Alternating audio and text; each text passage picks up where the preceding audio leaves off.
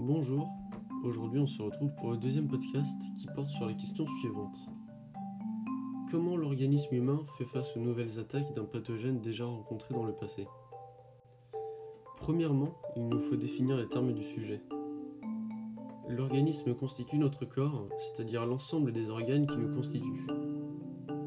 Pathogène est quant à lui un terme désignant un élément pouvant causer une maladie. Nous pouvons maintenant commencer à répondre à la question. Il faut tout d'abord savoir que lors d'une agression d'un pathogène, la guérison survient en quelques jours. Cependant, lorsque l'organisme rencontre par la suite le même pathogène, la guérison est plus rapide. Cette réponse plus rapide aux agents pathogènes est due à notre mémoire immunitaire.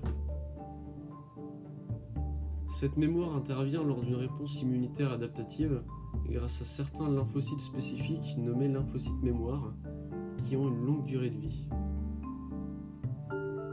Il faudrait quand même définir rapidement ce que sont les lymphocytes.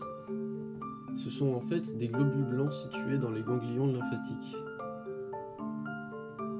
Contrairement aux lymphocytes naïfs, les lymphocytes mémoire ont une longue durée de vie et cette durée de vie leur permet, lors de la deuxième rencontre avec l'agent pathogène, de proliférer plus rapidement et de se différencier en lymphocytes cytotoxiques qui se chargeront d'éliminer la menace. En conclusion, lorsque notre organisme rencontre un agent pathogène une nouvelle fois, les cellules dites mémoire permettent de l'éradiquer plus rapidement et plus efficacement.